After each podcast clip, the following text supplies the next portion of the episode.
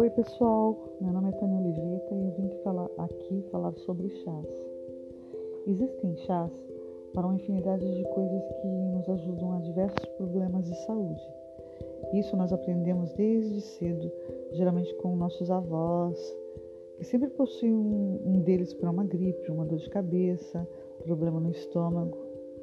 Mas engana quem pensa que, que isso é cultura só de vovô, de vovó possui é, e não possui de fato propriedades imprescindíveis para o nosso dia a dia.